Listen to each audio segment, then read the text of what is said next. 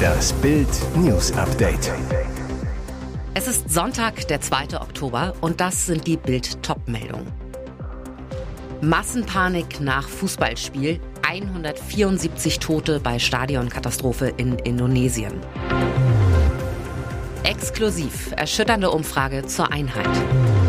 Nach 21 Jahren Amerikas größte Verlierertruppe bricht Fluch. Massenpanik nach Fußballspiel. 174 Tote bei Stadionkatastrophe in Indonesien. Bei schweren Ausschreitungen im Anschluss an ein Fußballspiel in der indonesischen Provinz Ostjava sind mindestens 174 Menschen ums Leben gekommen.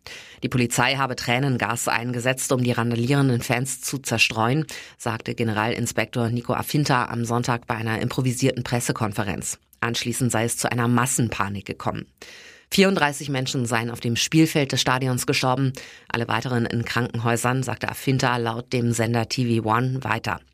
Zur Ursache für die Tragödie machte er zunächst keine Angaben. Zu den Ausschreitungen war es nach einem Erstligaspiel gekommen.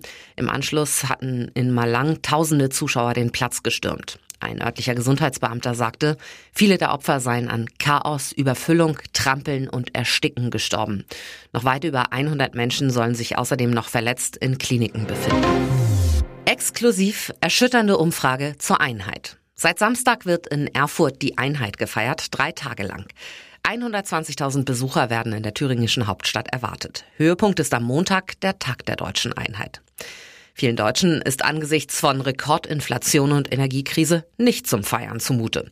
Besonders im Osten haben die Montagsdemonstrationen wieder großen Zulauf. Die AfD steigt in den Umfragen.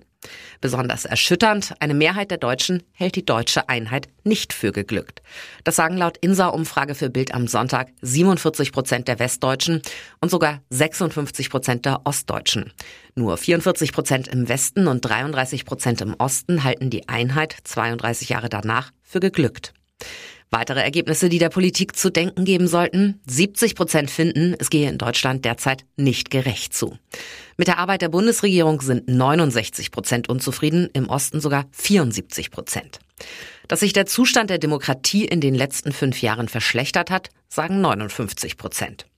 Besonders in der Ukraine- und Russlandpolitik klafft das Meinungsbild auseinander. Eine Mehrheit von 51 Prozent der Ostdeutschen hält die deutsche Unterstützung für die Ukraine für zu weitgehend. Im Westen tut dies nur eine Minderheit von 38 Prozent. Die Sanktionen gegen den Kriegstreiber Russland halten 35 Prozent der Ostdeutschen für überzogen, im Westen 26 Prozent. Kurzer Mask Singer Auftritt. RTL-Moderatorin wird aus dem Brokkoli geschält. Die Masken sind wieder los. Am Samstagabend startete die siebte Staffel von The Masked Singer bei Pro7 und Moderator Matthias Optenhöfel verkündete gleich zu Beginn eine Änderung. Nur Moderatorin Ruth Moschner darf als festes Jurymitglied mitmachen. Dafür bekommt sie jede Woche zwei andere Jurymitglieder an die Seite gestellt. Diesmal nahmen Fanta 4 Rapper Smudo und Moderatorin Linda Zerwakis neben Moschner Platz. Einige Masken blieben bis zum Beginn der Show unbekannt. So kletterte plötzlich ein Maulwurf aus einem Hügel hervor und performte Holding Out for a Hero von Bonnie Tyler.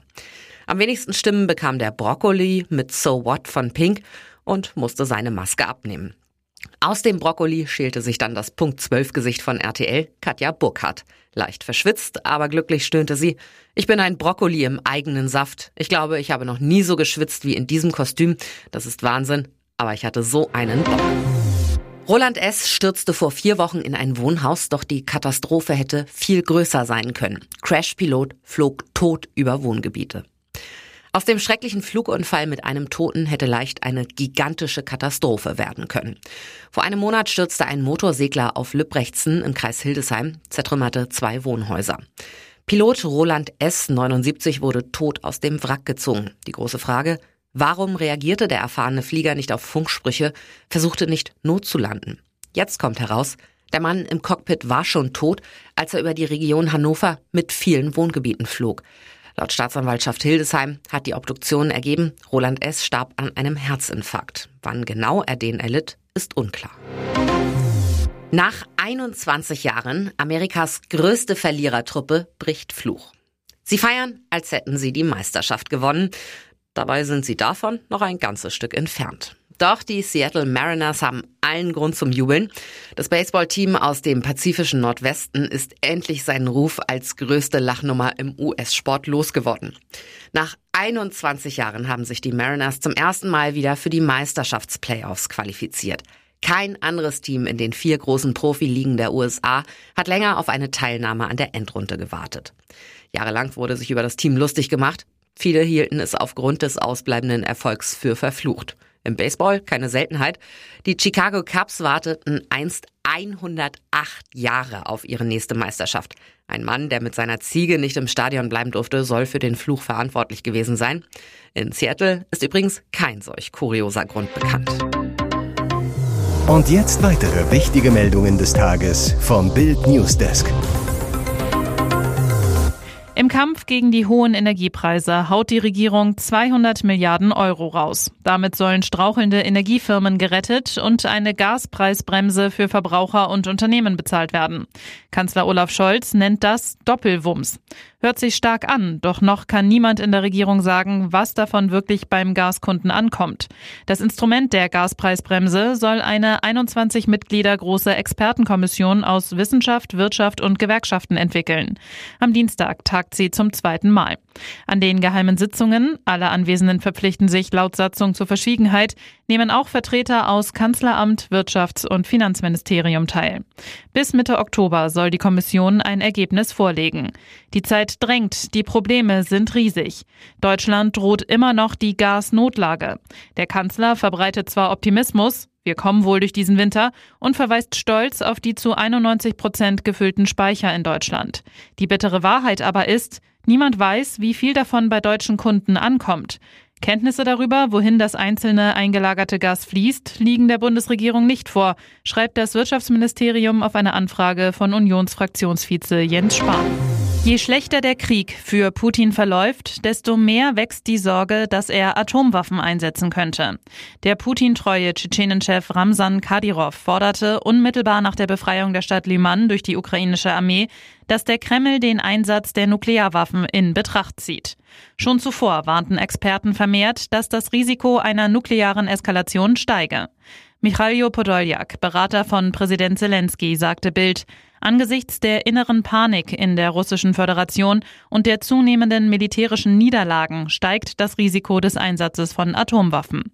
Die Einschätzung der Denkfabrik Institute for the Study of War, je stärker Putin davon überzeugt ist, dass ein Nuklearwaffeneinsatz keine entscheidenden Auswirkungen auf dem Schlachtfeld haben würde, sondern ein direktes, konventionelles militärisches Eingreifen des Westens nach sich zieht, desto unwahrscheinlicher ist es, dass er Atomwaffen einsetzt, so das ISW. Marilyn Monroe war eine der legendärsten, aber auch tragischsten Schauspielerinnen der Geschichte. 60 Jahre nach ihrem Tod startete nun auf Netflix das umstrittene Drama Blond. Gespielt wird Monroe von Ana de Armas. Die kubanische Schauspielerin war kürzlich als Bond-Girl zu sehen und setzte sich gegen Topstars wie Jessica Chastain und Naomi Watts durch. Dafür arbeitete sie umso härter, nahm allein neun Monate Unterricht bei einem Dialekttrainer, um die Sprache der Monroe so gut wie möglich imitieren zu können. Das war der schwierigste Teil meiner Transformation, weil Englisch nicht meine Muttersprache ist, so der Armas zu Bild am Sonntag. Bei der Weltpremiere von Blond auf dem Filmfestival in Venedig bekam Anna de Armas 14 Minuten Standing Ovations und wird schon als heiße Oscar-Kandidatin gehandelt. Viele Monroe-Fans sind von dem fast dreistündigen freizügigen Film dennoch sehr enttäuscht. Es gab sogar Shitstorms, weil die Kino-Ikone gnadenlos entzaubert werde. Nach dieser Leistung platzt selbst BVB-Trainer Edin Terzic der Kragen. Der sonst so gelassene Coach wütet nach der 2 zu 3 Niederlage des BVB in Köln am Sky-Mikrofon. Terzic, vor jeder Saison werden wir nach den Erwartungen gefragt und wir treten immer auf die Euphoriebremse, genau wegen Spielen wie heute. Und weiter, man hat heute wieder sehr genau gesehen, woran es seit Jahren hapert, um oben anzuklopfen. Auch sein Torhüter Alexander Meyer, der den verletzten Stammtorhüter Gregor Kobel vertrat, ist total genervt. Meyer, der vor der Saison aus Regensburg kam, Wenn man in der ersten Halbzeit das Spiel nicht entscheidet und killt, dann wissen wir, dass Köln nach der Halbzeit alles reinhauen wird. Wenn wir nicht alle zusammen dagegenhalten, wird es schwierig. So holt man keine Punkte. Unser Auftreten nach der Halbzeit geht gar nicht. In der ersten Halbzeit haben wir super gespielt. Da können wir uns keinen großen Vorwurf machen. Wir müssen zusammen auftreten, als Team alles wegverteidigen. Das fehlte. Viele waren mit sich selbst beschäftigt. Das geht nicht.